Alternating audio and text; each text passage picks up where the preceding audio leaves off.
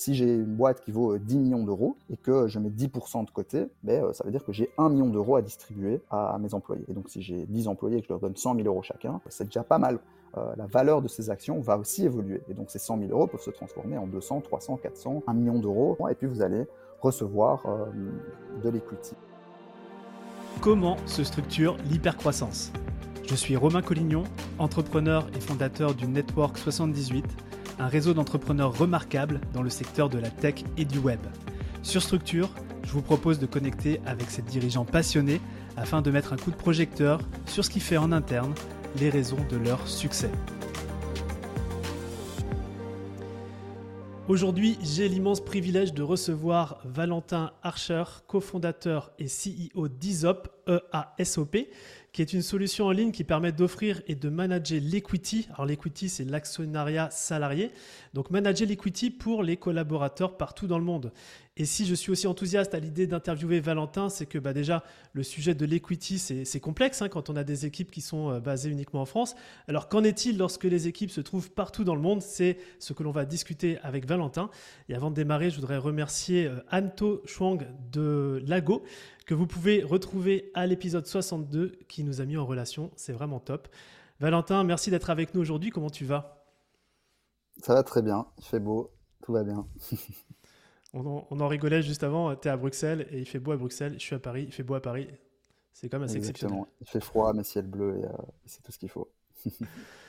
Eh bien, je te propose qu'on rentre dans le vif du sujet, qu'on parle de toi, qu'on parle d'Isop. Euh, tu peux nous partager comment toute cette aventure elle a démarré? Yes, euh, j'ai 32 ans, euh, je vis à, Bruxelles, en, Belgique. Euh, j'ai d'abord bossé en conseil en stratégie pendant quelques années. puis, comme j'étais toujours très attiré par le monde des startups et puis celui de, de l'innovation en, général, j'ai été travailler pour un startup studio à Bruxelles. et puis derrière ça, pour une boîte, une startup. Donc, je suis passé du studio à la startup pour une startup qui s'appelle Cycle, qui fait partie du, studio eFounders. Donc, euh, c'était pas le studio pour lequel je travaillais, mais euh, c'était voilà, une startup issue d'un studio. Et puis, j'ai lancé ma propre boîte qui s'appelle Isop, qui est donc effectivement cette solution de gestion de l'actionnariat salarié pour les boîtes qui engagent à l'international. Là, tu vas nous faire un raccourci de combien d'années, juste qu'on ait de la perspective? Euh, bah, du coup, j'ai 32 ans et j'ai commencé directement après mes études. Donc, ça a dû. Euh, j'ai commencé, je sais pas moi, à 24 ans, quelque chose comme ça. Donc, ça fait, euh, ça fait 8 ans, je pense. 8 ans en deux phrases. ok, bah écoute, je, juste un peu creuser ces 8 ans-là, si c'est ok. On va évidemment parler d'ISOP, mais est-ce que toi, tu as, des leçons par rapport à, ton expérience, que ce soit chez, Cycle ou au niveau du, studio, qui aujourd'hui te sert en tant que CEO de la boîte? Oui, à fond, parce que c'était euh, ben, d'une part par le sujet. En fait, quand j'étais euh, Head of Operations euh, chez Cycle, c'était un, de mes, un de mes sujets, c'était de gérer l'actionnariat salarié pour nos équipes qui étaient entre les États-Unis, la France, la Belgique et l'Angleterre. C'était en plein Covid, donc de toute façon, chacun travaillait de, chez soi et il n'y avait pas d'alternative. Et, et, donc la mise en place de tout ça sur place, le, le fait d'avoir échangé avec beaucoup d'avocats, d'avoir utilisé différents types d'outils, que ce soit pour la paye, où il fallait finalement déclarer euh, certaines choses à certains moments clés. Euh, tout ça m'a déjà mis sur la piste d'ISOP. Euh, mais le fait d'avoir bossé super proche du, fondateur de Cycle et d'avoir été dans un studio avant ça, on mettait en place des projets, on en a mis sept sur, sur trois années, en, en, engageant du coup des fondateurs, en, lançant les projets, en ayant cette vue un peu de 360 degrés sur les business. Euh, ben, je pense, m'a appris pas mal de, choses sur euh, comment euh, gérer une boîte, une petite boîte. Hein, je ne pense pas prétendre avoir l'expérience aujourd'hui de, gérer une boîte de plus de, plus de 20, 20 personnes. C'est vraiment comment gérer une petite boîte. après, mon expérience en conseil en stratégie un peu plus tôt, ben, là, montrait comment des boîtes de milliers de personnes étaient, gérées. C'est clairement deux mondes totalement différents, mais il y, a, voilà, il y a des bonnes pratiques à, maintenir, typiquement, dans du, typiquement juste du management, en fait. Euh, au final, euh, que la, la, boîte fasse 1000 personnes ou en fasse 20, on se retrouve à avoir toujours quand même des structures où euh, on va avoir des reports, enfin, ou des, personnes qui, te rapportent en tant que manager. Et, ça, c'est quelque chose qui ne change pas. Dans une boîte, ça n'existe pas quelqu'un qui a 500 reports. En fait, même un CEO, je disais encore un article hier, CEO d'une boîte plus de 500 personnes, me disait, moi j'ai 10 reports directs. Après, voilà, on a peut-être des problèmes qui ont un impact et qui découlent sur plus de personnes. Mais la façon de gérer ces relations en one-to-one, je pense qu'elle s'applique peu importe la taille de la boîte. Et ça, j'ai essayé de mettre en pratique toutes les bonnes choses que j'ai pu voir à travers mes différentes expériences. Et, et j'essaie aujourd'hui toujours de, voilà, de les, maintenir et de les, améliorer jour après jour. Top. Quand tu me partageais, j'imagine que c'est une de tes responsabilités chez Cycle quand tu étais euh, Head of Operation, donc c'était vraiment de, structurer l'actionnariat pour les salariés. Est-ce que vous aviez identifié au sein du, studio global que c'était le même, euh, le même pain pour l'ensemble des, boîtes du, studio ou euh, c'était spécifique chez Cycle? Non, c'était pas du tout spécifique chez Cycle. Je pense que c'est pas dire la base, mais en tout cas très commun euh, quand on a une, une start-up, encore plus quand on est euh, VC-backed, parce que euh, on, a, voilà, on a levé des, fonds, on a une super trajectoire, enfin on l'espère, devant nous, et on a envie d'attirer les meilleurs talents. Alors on a levé des fonds, je dis ça, c'est, ça reste des, beaux montants parfois qui sont communiqués, mais c'est pas non plus quelque chose qui permet de survivre pendant 15 ans. Donc il va falloir s'attirer les, meilleurs profils, mais à, moindre coût. Et l'equity, c'est quand même assez intéressant parce que ça permet euh, d'aligner les intérêts de tout le monde euh, et de compenser finalement ça. Si euh, prends une boîte du CAC 40 qui va pouvoir voilà, allonger énormément côté salaire en disant voilà je te fais vraiment je, paye plus cher que le marché parce que la startup va pas pouvoir faire ça en disant bah non je peux pas m'aligner sur ce type de salaire là par contre je peux te donner des parts de la boîte et si tout se passe bien et que finalement euh, le projet explose, ça peut valoir beaucoup plus que le salaire que tu aurais dans une boîte du CAC 40. Euh, donc c'est vraiment un bel instrument euh, qui n'était pas, du tout une chose unique chez Cycle. Toutes les boîtes eFounders d'ailleurs fonctionnent comme ça. et de manière générale, je pense qu'ils faisaient les choses assez bien en fait. Chez, chez eFounders, c'était vraiment quelque chose qui était mis en place tôt. Le problème, c'est que c'est souvent voilà, quelque chose de compliqué, de complexe, que les fondateurs repoussent semaine après semaine, mois après mois, et finalement se disent euh, oui, j'ai fait des promesses en fait à mes euh, dix premiers employés qu'ils auraient des parts de l'entreprise, euh, mais j'ai toujours pas signé les documents parce qu'en fait, effectivement, ça reste quelque chose de, contractuel, de, légal. Il faut mettre tout ça en place. Ça coûte de l'argent, ça prend du temps, et c'est un des sujets parmi tant d'autres pour un, pour un fondateur. par contre, chez eFounder, c'était assez bien fait dans le sens où c'était mis en place très tôt, que l'investissement en temps et, en argent était fait pour que euh, toute personne qui euh, rejoignait euh, une boîte eFounders recevait des parts de l'entreprise. N'empêche que c'était toujours un peu différent au cas par cas dans chacune des boîtes, que chacun bossait avec ses propres avocats, que, que les setups n'étaient pas exactement les mêmes. Certaines boîtes étaient incorporées aux États-Unis, d'autres étaient incorporées en France. et puis après, ben, avec le Covid, il y a eu l'explosion du fait d'engager dans d'autres géographie ou dans d'autres juridictions, dans d'autres pays. Et là, euh, ben là, typiquement, d'une boîte à l'autre, on va avoir une équipe qui se développe plutôt en Allemagne, une autre avec des gens en Pologne, l'autre en Afrique du Sud ou, ou, euh, aux États-Unis et dans d'autres, régions de ce type-là. Et c'est là où ISOP intervient pour quand même mettre un petit peu d'ordre et de simplicité dans tout ce processus. on, on, va en parler. Juste petite question, toi, de ce que tu as pu observer, euh, tu disais que les, fondateurs souvent procrastinaient sur ce sujet malgré des promesses faites initialement à l'embauche. Euh, deux questions pour toi. C'est un, à ton sens, c'est quoi le, timing le plus rapide par rapport à la création de la boîte pour mettre ça en place?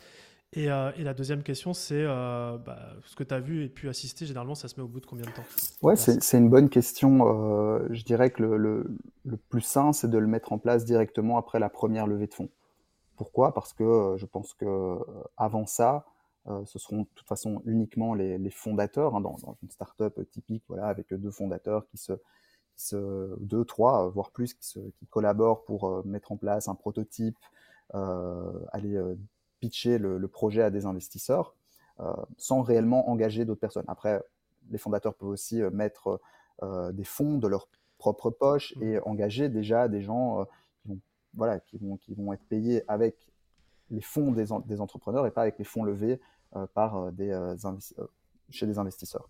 Mais disons que ce sont juste les, fondateurs dans un premier temps. Mais après la première levée de fonds, ce qui va être intéressant, c'est de se dire, ben voilà, maintenant on a une valorisation sur la boîte. Les investisseurs sont rentrés à un certain prix qu'on appelle le, price per share, enfin le, et le, prix par action. Ben c'est le prix que les investisseurs ont payé pour avoir un certain pourcentage de la boîte. Donc, si, pour faire simple, si j'ai une boîte avec 10 000 actions, ben, les investisseurs vont rentrer à un certain moment, on va, ils vont on va émettre des nouvelles actions et on va se retrouver à avoir peut-être 12 000 actions. Et pour avoir ces 2000 actions supplémentaires, euh, ces 2000 actions, euh, les investisseurs ont payé un certain prix. Ils ont investi de l'argent dans la boîte.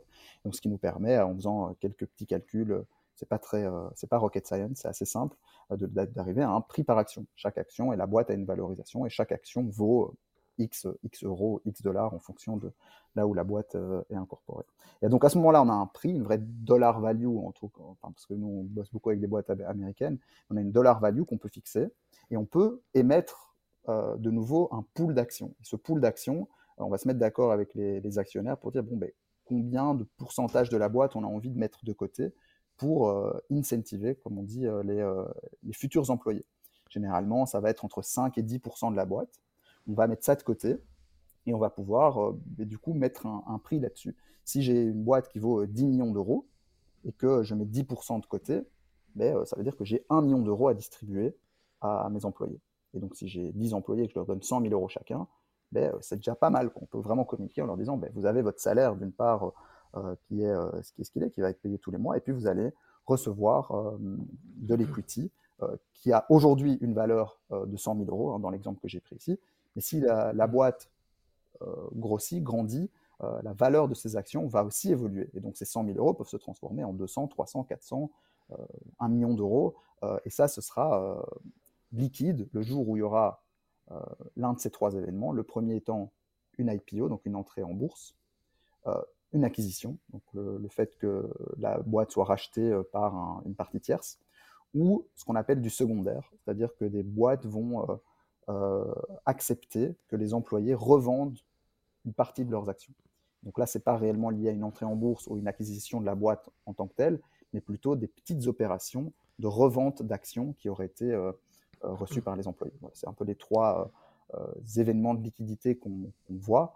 mais ça, ça arrive beaucoup plus tard dans, l'histoire. Là, généralement, les startups, elles commencent et ben, clairement, elles n'autorisent pas ce genre de choses-là. Elles disent pas, clairement, on ne va pas rentrer en bourse un an après la création de la boîte. On va a priori pas se faire acquérir tout de suite. Il faut d'abord créer de la valeur et, faire du secondaire. Ben, on pourra se le permettre quand, quand on aura un peu grandi. Un peu plus tard. Pour le secondaire, j'ai eu euh, Quentin Le le cofondateur de, de Caption, sur le podcast. Donc, il nous, a, nous a, bien détaillé cette partie spécifique euh, de la revente euh, d'actions. Génial. Merci pour le, la perspective que tu nous donnes. J'aimerais peut-être remonter un petit peu dans, dans l'arborescence de ce que je voulais échanger avec toi et faire un focus sur ISOP. parce que là, tu nous as dépeint le, on va dire, le, paysage. Euh, est-ce que tu pourrais nous partager un peu spécifiquement euh, la valeur ajoutée que vous, apportez dans, cet écosystème?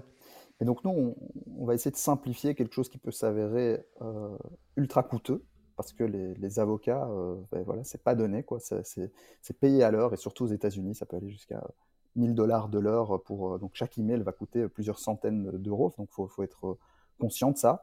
Euh, nous, on va essayer de rendre les choses euh, beaucoup plus. Euh, on va essayer d'automatiser, de streamliner tout ça dans l'idée de réduire les coûts, mais aussi de simplifier la, la compréhension, d'une part, par le fondateur ou le, leader RH qui, va s'occuper de cette partie de la compensation, ou voilà, un, juriste en interne ou, le, CFO dans une boîte, c'est typiquement ce type de profil-là qui vont gérer l'equity.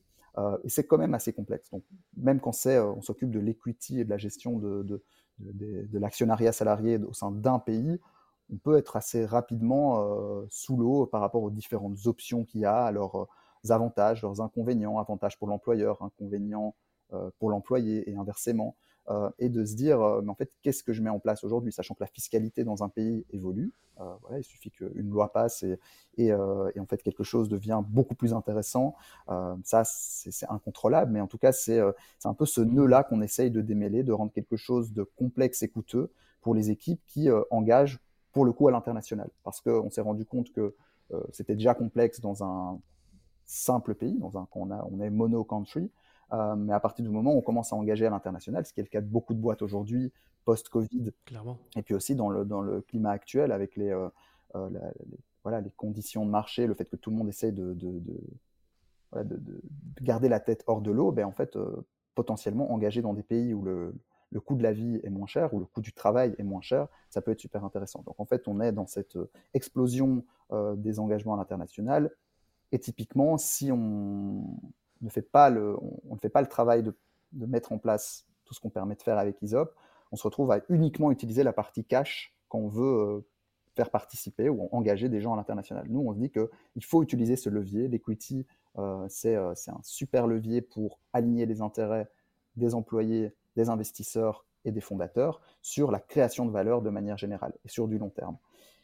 Donc nous, ce qu'on va faire, c'est qu'on, enfin, ce qu'on a fait, ce qu'on est en train de faire, c'est qu'on euh, on est en contact avec tout un réseau de, de fiscalistes et d'avocats dans plus de 55 pays aujourd'hui dans le monde où on va leur poser tout un set de questions. Donc, on va faire l'investissement en fait de faire ce travail. Ça peut aller jusqu'à 4 5 000 euros pour des petites missions euh, qu'on va, préfinancer dans l'idée de mettre à disposition de nos clients via notre plateforme euh, tout ce qu'il faut d'un point de vue légal euh, et fiscal. on va communiquer en fait l'impact hein, de tout ça, que ce soit du côté employeur ou côté employé. Et j'aime pas trop le terme employé parce que c'est qu'une des relations de travail avec qu'on couvre. En fait, un employé, c'est une manière. C'est quoi les autres relations?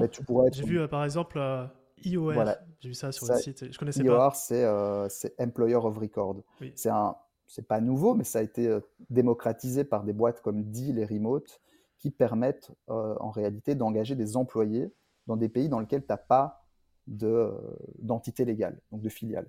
En fait, aujourd'hui, c'est très simple. Si tu as ta boîte en France et que tu veux engager un employé euh, en Allemagne, il peut y avoir des, ou aux États-Unis, disons, euh, tu vas devoir avoir une filiale aux États-Unis pour employer la personne dans cette filiale.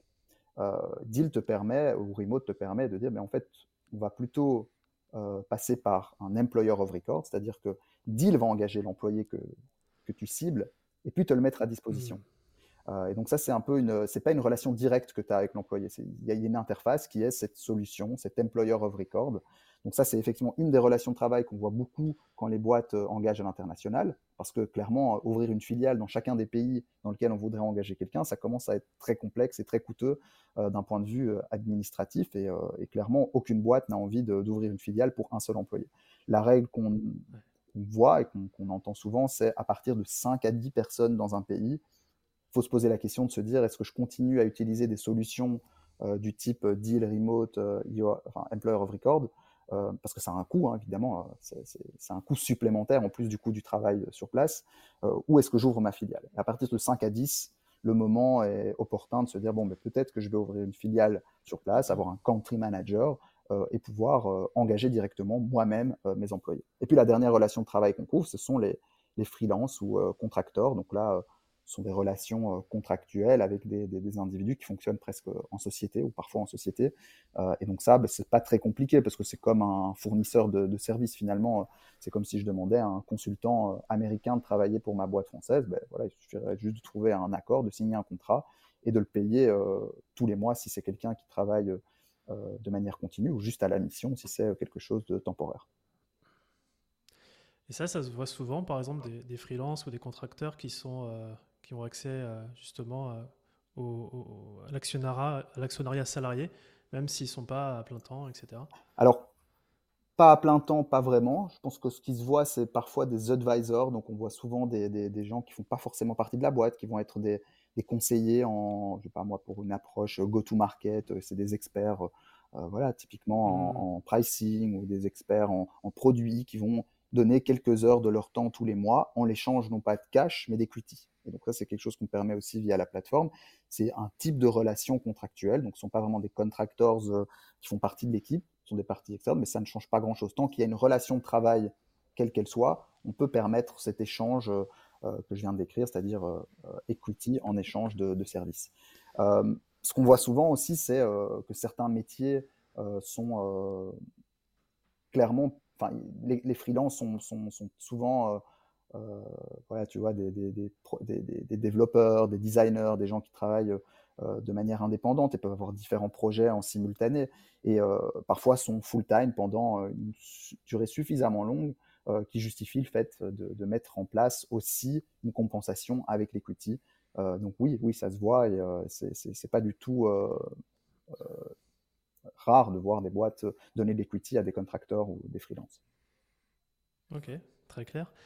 je crois que tu as mentionné le chiffre 55. 55 pays où, vous avez dans chaque pays sollicité l'aide juridique pour, pour cadrer tout ça. Moi, je suis hyper curieux. Comment tu t'arrives à approcher de manière un peu systématique autant de pays. Euh, c'était quoi votre secret? Ben, On a commencé par les, euh, les, pays les plus représentatifs de ce qu'on voyait chez, nos clients. En fait, c'était voilà un peu un, jeu de euh, vous, voulez, engager dans ce pays-là? Ah ok, ben on, peut on peut faire l'analyse pour vous. Donc on a priorisé les pays qu'on ouvrait en fonction des demandes de nos clients ou même de nos futurs clients, en leur disant ça va prendre 2-3 semaines, mais on peut aller vite, on peut, on peut trouver rapidement sur place des, des bons partenaires. Et puis, euh, un de mes cofondateurs est un ancien avocat, donc ça fait partie de, son scope d'aller de, de, trouver les bons partenaires, d'aller euh, faire un assessment sur deux ou trois, de, se dire, bon, ben, ceux-là ont l'air sérieux, ceux-là un peu moins, ceux-là sont ultra chers, euh, de demander des, références à dans d'autres pays. Est-ce que vous connaissez ces firmes-là, de voir quelles firmes sont potentiellement sur plusieurs pays en même temps Parce que c'est pas parce qu'on a 55 pays qu'on a 55 mmh. euh, bureaux d'avocats différents. Typiquement, euh, on a ouvert pas mal de pays euh, en Afrique et on a bossé avec un bureau qui était sur six pays en Afrique. Donc voilà, ça permet d'avancer, de briefer ces bureaux sur les questions qu'on veut, veut traiter et que eux nous reviennent avec une timeline. Et donc on sous-traite une certaine partie de ces questions-là et on intègre en fait l'information, comme je le disais tout à l'heure, qu'on restitue à nos clients par la suite. Très clair. J'aimerais un peu qu'on parle de structure euh, d'ISOP. Alors je rappelle, ISOP, hein, c'est E-A-S-O-P. Euh, quel est, euh, quel est aujourd'hui ton rôle, tes responsabilités? Et puis bah, vous, êtes, vous avez commencé l'aventure à trois. Il y a aussi Thierry et Daël avec qui tu as cofondé la boîte. Comment vous, c'est quoi ton rôle, tes responsabilités? Comment vous répartissez aussi bah, toutes, les, toutes les tâches qui sont nécessaires pour, pour développer ISOP On est trois cofondateurs. Effectivement, moi, c'est un truc qui me tenait vraiment à cœur de, de, de, commencer une aventure à trois. Je trouve ça toujours plus stable que, que deux. Euh, parce que deux, ben, en fait, tu, prends le risque que, l'un ou l'autre euh, n'y trouve pas son compte, et c'est pas une question toujours euh, d'ego, ça peut simplement être pas, c'est des, choix, des choix de vie en fait qui peuvent s'avérer difficiles ou pas exactement ce qu'on s'imaginait. Donc, je voulais pas prendre le risque de me retrouver solo founder. J'ai pu croiser pas mal de solo founders et je trouve que je les admire d'une certaine manière. C'est quand même très lourd à porter en fait une boîte, un projet de ce type-là. Et donc pour moi, c'était super important de commencer à trois. J'espère qu'on va terminer à trois et qu'on va, on va aller au bout. Mais dans l'idée de se dire si l'un ou l'autre n'est pas, pas convaincu ou ne, se trouve pas à sa place, on soit quand même au moins deux par la suite. Alors la logique aurait pu être de dire, bah, alors à ce moment-là, autant être dix dès le départ. bon, ben, concentrer en fait les décisions et les interactions entre dix personnes, c'est compliqué. D'aligner dix personnes, Ici, euh, je pense qu'il y avait euh, cette volonté d'avoir ce, triptyque qui est très fort lié au business dans lequel on était, avec une optique produit, technique. Et donc Thierry, mon, CTO, euh, lui, ben, vraiment s'occupe de tous ces aspects de produit. En fait, on n'est pas une boîte de service, on est une boîte produit. On essaie vraiment de, productiser un, service. et puis le service qu'on rend, ben, c'est très légal, hein, c'est légal fiscal. Et du coup, euh, mon deuxième cofondateur, c'est Naël, et Naël, lui, est un ancien avocat, donc on a vraiment cette dimension légale, cette dimension technique. Et puis, euh, ben moi, je suis le, côté business, on va dire, avec euh, aussi un aspect produit, vision, des, aspects commerciaux, RH, gestion des investisseurs, des, aspects financiers. Mais de manière générale, on essaie quand même de s'entraider, de, déjà de communiquer énormément. On est, on est hyper transparent l'un envers l'autre sur les challenges qu'on a et on s'aligne toutes les Mm. deux semaines à trois, on prend vraiment le temps de, se faire non pas des one-to-one, mais ce qu'on appelle des one-one-one, c'est-à-dire que ce qu'on met en place euh, avec nos reports, c'est-à-dire d'avoir euh, toutes les semaines euh, des one-to-one, au moins une heure à, parler, à se parler, à s'écouter, eh ben on essaie aussi de le mettre en place en tant que trois fondateurs. et ben on, aussi de se, se, couvrir le temps que certains prennent des moments off. bon, ça ne veut pas dire que je vais pouvoir gérer les aspects techniques ou légaux que Naël et Thierry gèrent, mais euh, au moins continuer à faire du, project management, du follow-up, ou dans, un autre sens, que eux fassent des démos produits, euh, euh, s'occupent de la gestion des mmh. investisseurs quand moi je veux prendre du temps off. Donc c'était, voilà, je trouve ça ultra sain de pouvoir se baquer les uns les autres. Et de nouveau, quand on est deux, ben, du coup, c'est vraiment passé de 50% de charge de travail à 100%. Ici, ben, quand on est trois, disons qu'on a 33% chacun de charge de travail, quand il y en a un qui part, il n'y en a pas un qui se retrouve avec 100%. On essaie de partager la charge et donc l'intérêt pour moi d'être trois, il était totalement justifié. Et d'ailleurs, ça passe aussi par l'equity, c'est un truc qui était super important pour moi, c'était de se dire qu'on commençait à parts égales, qu'on n'avait pas, comme je pense quelques fondateurs le font parfois, tu vois, cette idée de se dire, attends, mais moi, euh, j'étais là avant, euh, j'ai eu l'idée, je, suis arrivé euh, deux mois avant toi, où j'étais, j'étais, enfin, voilà, j'étais plutôt dans la, dans la boucle. Et du coup, ce serait justifié que j'ai. Alors, c'est quoi ton avis là-dessus, justement? De faire le truc le plus, de séparer. Non, non, le plus, le plus équitable possible. Quoi. Nous, on a fait 33, 33, 33, et on n'a pas, pas, j'ai vraiment pas voulu entendre d'autres possibilités là-dessus, parce que clairement, le plus dur, il était devant nous, et c'est pas. Je pense que même si initialement, euh, euh, bah, typiquement, j'avais euh, pas mal fait bouger les lignes et parlé pas mal à des investisseurs, faire une sorte de prototype. En fait, j'avais je voulais vraiment travailler avec Naël et Thierry. Et l'idée était non pas de leur dire, mais attends, attends par contre, j'ai déjà fait tout le travail et donc moi, j'ai 50% à vous partager 25% chacun. Je voulais vraiment qu'on ait 33 chacun parce que le plus dur, il était à venir et que c'était euh, quelque chose que j'allais regretter, vraiment que j'allais regretter plus tard, euh, même si euh, ça pouvait sembler être plus pertinent à ce moment-là. Aujourd'hui, ça n'aurait pas beaucoup de sens parce que bah, ils auraient probablement été frustrés ou moins incentivés que moi sur le succès. Il y aurait eu ce déséquilibre.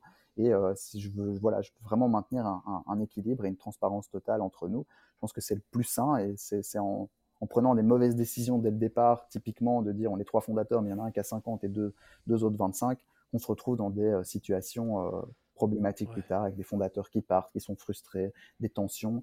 Euh, donc ça, euh, moi, si je pouvais conseiller à tout le monde de, partir sur une base la plus équitable possible, peu importe l'effort initial qui a été fait par l'un ou l'autre, euh, c'est vraiment quelque chose que, je recommande à fond. Très clair. Et vous êtes tous les trois à Bruxelles Non, on est deux à Bruxelles et, Thierry, lui, est à Paris. Mais notre équipe est entre la Belgique et la France, avec des gens à Paris, euh, un employé en Bretagne, un, employé à, Poitiers, euh, et là on va engager notre première personne euh, à Londres. Yes. Ah, tu as mentionné juste tout à l'heure deux mots ensemble qui m'ont un petit, enfin pas titillé, mais genre suscité de la curiosité. C'est on a réussi à productiser un service. c'est quoi les enjeux?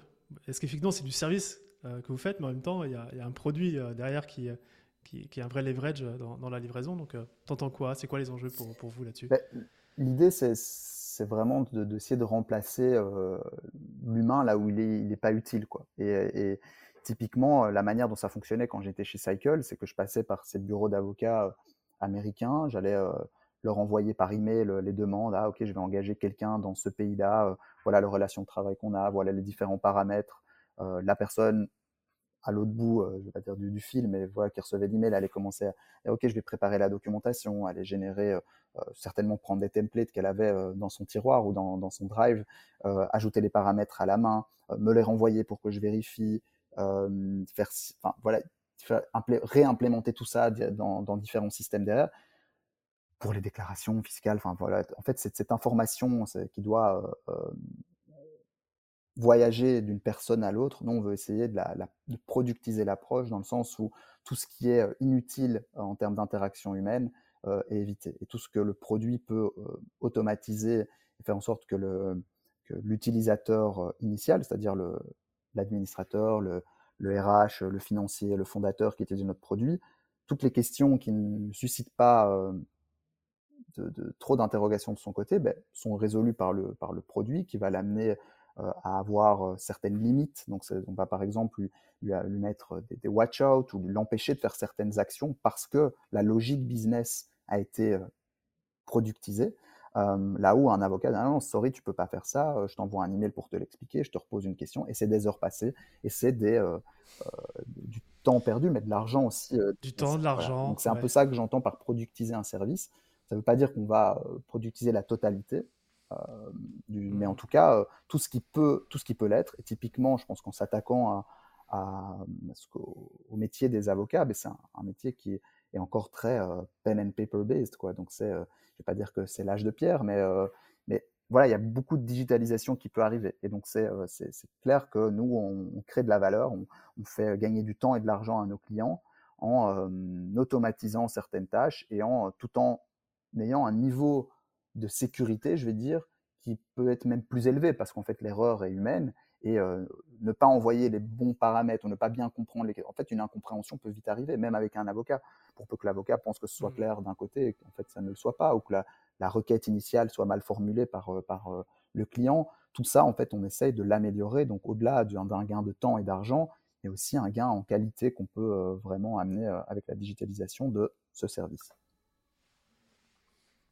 Très clair. Et, euh, et tu sais, euh, j'ai l'occasion de faire euh, d'autres interviews et c'est un truc qui est, assez fort en ce moment justement de comment dire de dépoussiérer certains métiers un peu métiers un peu archaïques et justement de derrière qui du métier service et qui derrière à travers la technologie permet de, de rendre les choses beaucoup plus faciles et, et donc producti, productiviser le service. Je ne sais pas si ce mot existe vraiment. Je sais pas, sais pas, mais c'est moi qui l'ai, l'ai dit, donc euh, si c'est pas le cas, je prends la responsabilité. Euh, sur, sur l'equity, tu as, été très clair sur le fait que c'est un super euh, outil d'acquisition de talents. Et moi, j'aimerais un peu te questionner sur l'equity et la rétention des talents. est-ce que qu'est-ce que tu as pu observer toi de ton expérience? Mais donc la manière dont, ça fonctionne, et ça vient des, États-Unis, c'est assez bien foutu. C'est que on va pas te donner toutes tes euh, actions, tes options. Enfin, je vais pas rentrer dans le détail des différents types d'instruments qu'on peut utiliser, euh, mais on va dire tes parts. On va pas te les donner euh, jour 1. Tu arrives et on te donne tes 1000 actions. Et, en fait, si tu pars jour 2, tu es actionnaire de 1000 actions. Non, en fait, on va, te, on va mettre en place ce qu'on appelle un, un, vesting schedule. Donc, c'est un calendrier de vesting, je ne sais pas s'il y a d'équivalent en, français, euh, qui va être euh, généralement le suivant. Après, on peut le moduler comme on veut, hein, c'est juste un calendrier de, euh, qui, qui, part souvent, qui est souvent sur 4 ans. donc en fait, pour avoir les 1000 actions, il faut au moins rester 4 ans dans la boîte. et avec ce qu'on appelle un cliff d'un an. Et donc, si on part avant la, la première année dans la boîte, on n'a rien. Après un an, on a 25%. Dans mon exemple de 1000 actions, on en toucherait 250.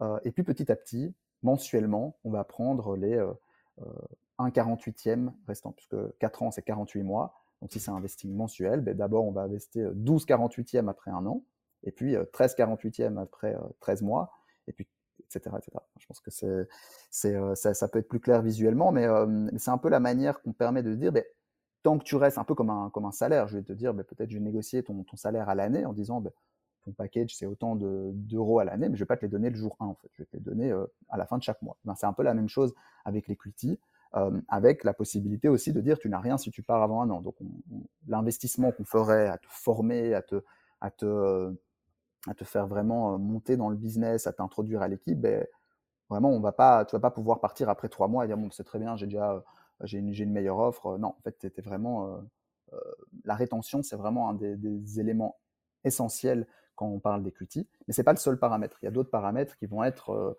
ce qu'on appelle aux États-Unis la PTEP, e c'est la Post-Termination Exercise Period. C'est que quand on a euh, des options, donc c'est assez courant d'avoir des options. Les options, c'est quoi? C'est un, droit d'achat euh, sur des, actions. Il y a un sous-jacent qui, qui, est le fait euh, d'acheter des options à un prix prédéfini. Donc, le prix des, options, ben, en fait, on va le définir au moment de l'attribution. Il va donc y avoir un moment, il va falloir se décider. Est-ce que j'exerce mes options ou pas? Est-ce que je, paye un certain montant pour devenir actionnaire?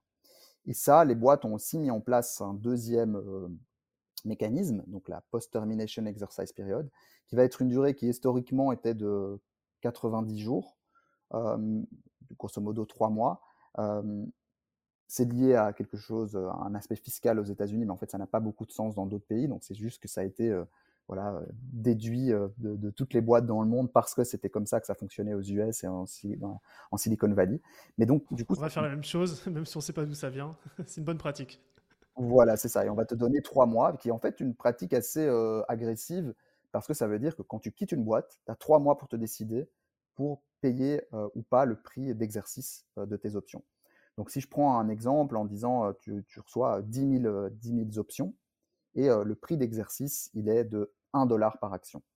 Donc, ça veut dire que le jour où tu vas, après 4 ans, disons que tu as vesté la totalité, mais tu as un nouveau, nouvelle offre de job ailleurs, tu dis bon, ben voilà, je vais partir. On te dit pas de problème, forcément, on peut pas te, garder, mais on te dit tu as 3 mois devant toi pour exercer tes, tes 10 000 options. Sinon, elles expirent. Et donc, tu te retrouves à devoir payer 10 000 euros, puisque c'était 1 euro le prix d'exercice défini. Mais en 4 ans, probablement que le prix de l'action a augmenté. Donc peut-être que euh, ces, 10 000 enfin, ces, 10 000 euros euh, d'options en fait ont une valeur sous-jacente de 100 000 euros si ça a fait x10 par exemple. Donc tu payerais 10 000 euros pour bénéficier d'actions qui valent 100 000 euros. Ça reste intéressant, mais le problème c'est la liquidité. C'est qu'en fait euh, tu vas être tu vas payer 10 000 euros, ce qui est pas, euh, voilà, ça fait, ça reste comme une, une, certaine somme d'argent pour quelque chose qui vaut potentiellement 100 000 euros, mais qui pourrait potentiellement aussi valoir zéro demain si la boîte se casse la gueule, ou euh, valoir un million plus tard, mais il faudra peut-être attendre encore quelques années avant qu'il y ait une IPO, une acquisition ou que du secondaire soit permis. Et typiquement, le secondaire, ce sera surtout permis pour les employés existants qu'on veut encourager à rester en disant, mais voilà, vous voulez vous acheter un appartement, je vais te permettre de faire un peu de secondaire. Enfin, tu en as déjà parlé avec euh, Caption, donc je ne vais pas, je vais pas re-rentrer dans ce sujet-là. Alors par contre, j'ai quand même une question, parce que sur le secondaire, euh, on autorise le secondaire euh, à certaines personnes mmh de, les faire, de faire valoir justement leurs actions. Il, me semblait que c'était un petit peu global, c'est pour ça. Mais, en fait, ça dépend de la politique que tu as envie de mettre en place en tant que boîte. Mais le, plan de, de quand tu incentives ton équipe, avec de l'equity, il y a des termes légaux, dont un qui dit que tu ne peux pas transférer, revendre ses parts à n'importe qui, n'importe comment. Donc en fait, tu es tenu de respecter ces termes-là et tu ne peux pas revendre tes actions à n'importe qui. Donc la boîte a quand même un droit de regard là-dessus et va pouvoir t'autoriser ou ne pas t'autoriser à revendre, même s'il y a des parties intéressées, je veux dire, même si voilà, tu es, actionnaire de, de, la boîte et tu as envie de, de, les revendre, tu trouves quelqu'un qui veut te les acheter, ça ne veut pas dire que tu peux le faire. Euh, tu dois demander l'autorisation de la boîte. Mmh. Euh, et donc, en fait, quand tu mets en place ce qu'on appelle des tenders aux US, c'est que tu vas euh, mettre réserver une possibilité de vendre, une petite fenêtre, si tu veux, qui va permettre peut-être aux 20 premiers employés, aux 30 premiers employés ou à ceux qui ont au moins un certain montant, d'aller vendre un certain pourcentage de leur action. Tu ne vas pas leur donner la possibilité de tout vendre. Sinon, ben, ils sont plus incentivés au succès de la boîte future. Donc, tu vas leur dire, tu peux vendre jusqu'à 50 000 euros, ce qui est déjà pas mal, ou 100 000 euros, j'en sais rien. Si, tu t'es assis sur euh, euh, des actions qui valent un, million, bah, tu dis bah, très bien, en fait, je vais pouvoir sortir 100 000 euros et je vais pouvoir euh, faire mon emprunt ou m'acheter, mmh. acheter un appartement à Paris à 100 000 euros. Je suis pas sûr que ça existe, mais en tout cas, aller voir ta banque et mettre un apport personnel grâce à ce petit secondaire que tu as pu faire grâce à ce que ta boîte t'a permis de faire. Mais c'est pas quelque chose que toi tu peux décider en tant qu'individu, en tant que, qu'employés généralement. Après, peut-être que des gens vont mettre en place des choses, des plans spécifiques qui vont autoriser ça, mais moi je te parle de ce qui est euh, best practice, ce qui se fait euh, aux US et, en France et partout, euh, c'est généralement d'avoir certaines clauses qui empêchent le fait de transférer ces, actions comme ça. C'est chouette que tu nous parles des US. Enfin, j'ai le sentiment que tu as, une, bonne vision de, de l'equity aux US et même de manière internationale. Euh, je sais qu'aux US aussi, en termes d'investissement, c'est pas du tout la même, euh, la même euh, comment dire, philosophie, le même mindset. tu pourrais nous, faire un, petit comparatif US-France, justement, sur ces différences de mindset, à la fois peut-être d'investissement chez les employés et puis de gestion de l'equity pour, pour les boîtes?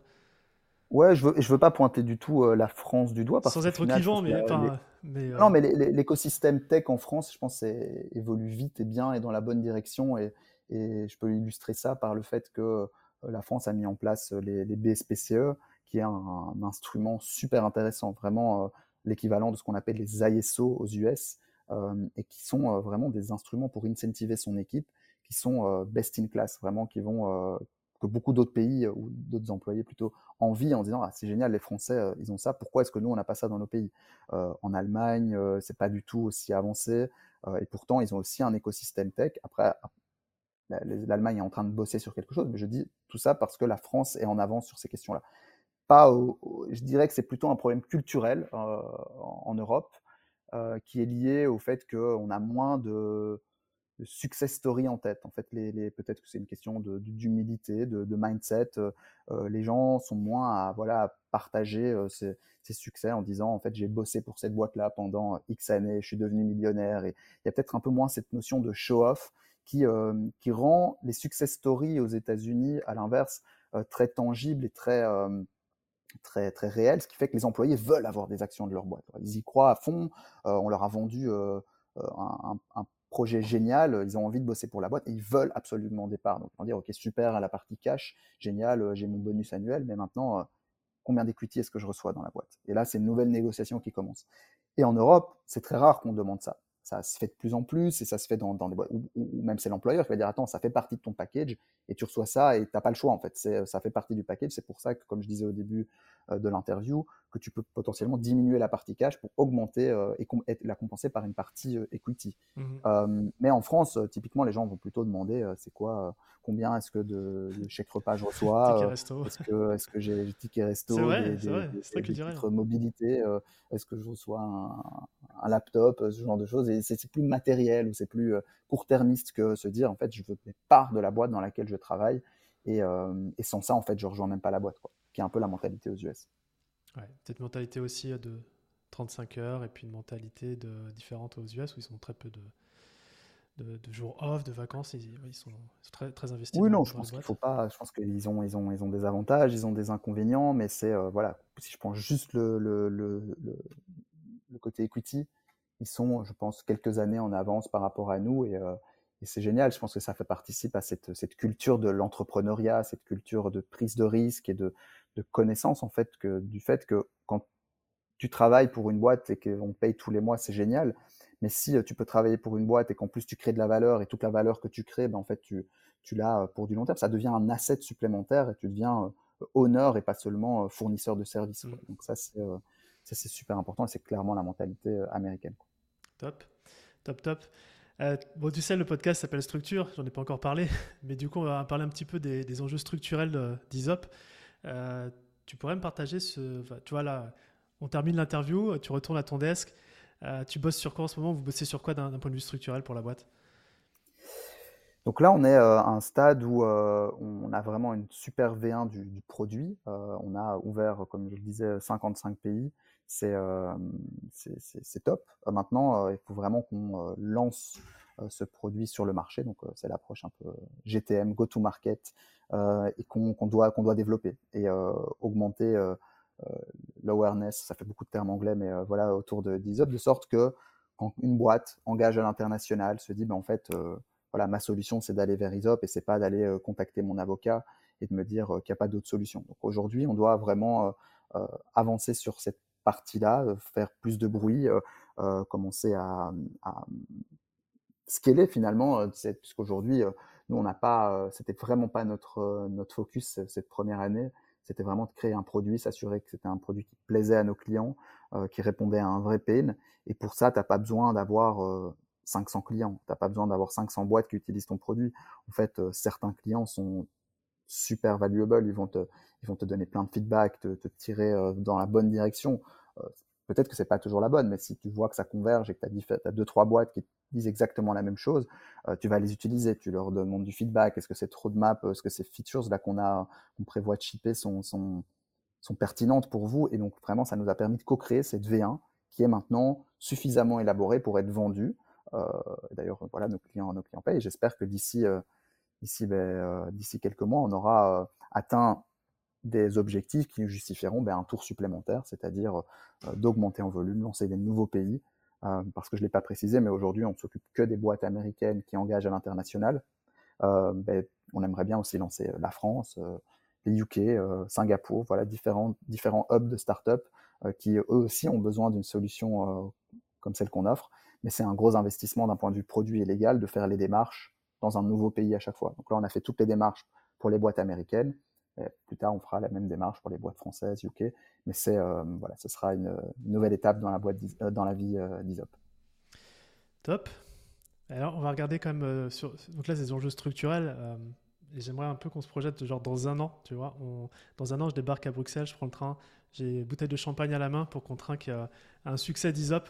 Mais pour qu'on puisse ouvrir la bouteille, il faut juste que tu me dises là aujourd'hui à quoi on trinque spécifiquement. Donc s'il y avait un succès dans un an que tu aimerais me partager, ça serait quoi? Je dirais probablement le fait qu'on a euh, fait euh, une levée de fonds euh, supplémentaires qui va justifier les, recrutements futurs. Donc potentiellement, on a fait la levée de fonds et on a engagé, on est passé de, de 10 aujourd'hui, enfin 9, bientôt 10, à 20, 25. On a, on a vraiment augmenter en taille, on a des clients de plus en plus gros, euh, on a des deals, de, on close des deals de plus en plus importants et, euh, on augmente la euh, prise de conscience collective sur l'importance de, de l'equity. moi, mon, rêve serait de me dire que demain, toutes les, dans toutes les interviews dans le monde, les gens disent attends, mais euh, moi, j'utilisais un tool qui s'appelait Isop dans ma boîte précédente. C'était super. J'aimerais bien le réutiliser. D'ailleurs, euh, ça m'a permis de bien comprendre les paramètres. Et là, ce que tu m'offres, c'est pas du tout aussi euh, intéressant que ce que m'offre cette autre boîte et d'avoir vraiment des, fins négociateurs quand il s'agit d'equity parce que en fait, on est très vite, je vais pas dire berné parce que parfois c'est même pas conscient de la part des fondateurs qui sont aussi parfois pas conscients de, des mauvais choix. Comme je disais, là, les 90 jours, en fait, c'est juste une pratique qui a été continuer, mais qui n'est pas forcément interne, qu'on peut étendre à un an, deux ans, qu'on peut rendre variable en fonction de l'ancienneté. Donc voilà, j'ai envie de, faire en sorte que structurellement, le niveau de, connaissance et de maîtrise de tous ces, ces, paramètres assez fins liés à l'equity soit en fait plus élevé, qu'on ait une, connaissance plus approfondie et que ISOP soit devenu la référence. Et eh ben moi ça me parle et j'espère que cet échange qu'on aura eu aujourd'hui contribuera justement à, déjà éduquer sur les enjeux de l'equity. Donc, je voudrais déjà te remercier pour. Euh, pour euh, c'est hyper didactique ce que tu as partagé sur un sujet qui est complexe et qui en plus n'est pas que français, qui est international. Donc, euh, je voudrais te remercier pour ça. Et puis, et, puis du coup, bah, je vais suivre avec attention toute la suite de, d'ISOP. Quoi. C'est passionnant. Génial, merci Romain. Et bah, avec plaisir pour trinquer dans un an. Ouais. Allez, je te dis à très bientôt. Salut Valentin. Merci d'avoir écouté cet épisode de Structure, j'espère qu'il vous a plu. Si c'est le cas, parlez-en cette semaine, pendant par exemple votre prochain déj entre entrepreneurs. Car chaque boîte que l'on aide à grandir avec cette sérénité qu'apporte la structure est pour nous un succès. Un succès pour le dirigeant et surtout, ne l'oublions pas, un succès pour le bien-être de ses équipes. Maintenant, si vous souhaitez contribuer encore un peu plus à cette mission, abonnez-vous et laissez-moi un commentaire sympa accompagné du fameux 5 étoiles sur Apple Podcast. Ça fait toujours plaisir. Et évidemment, si on peut vous aider à connecter et à échanger avec d'autres entrepreneurs qui sont eux aussi en hypercroissance, c'est notre métier. Envoyez-nous simplement un email à structure@romaincollignon.com et on trouvera forcément un groupe d'entrepreneurs fait pour vous. À bientôt.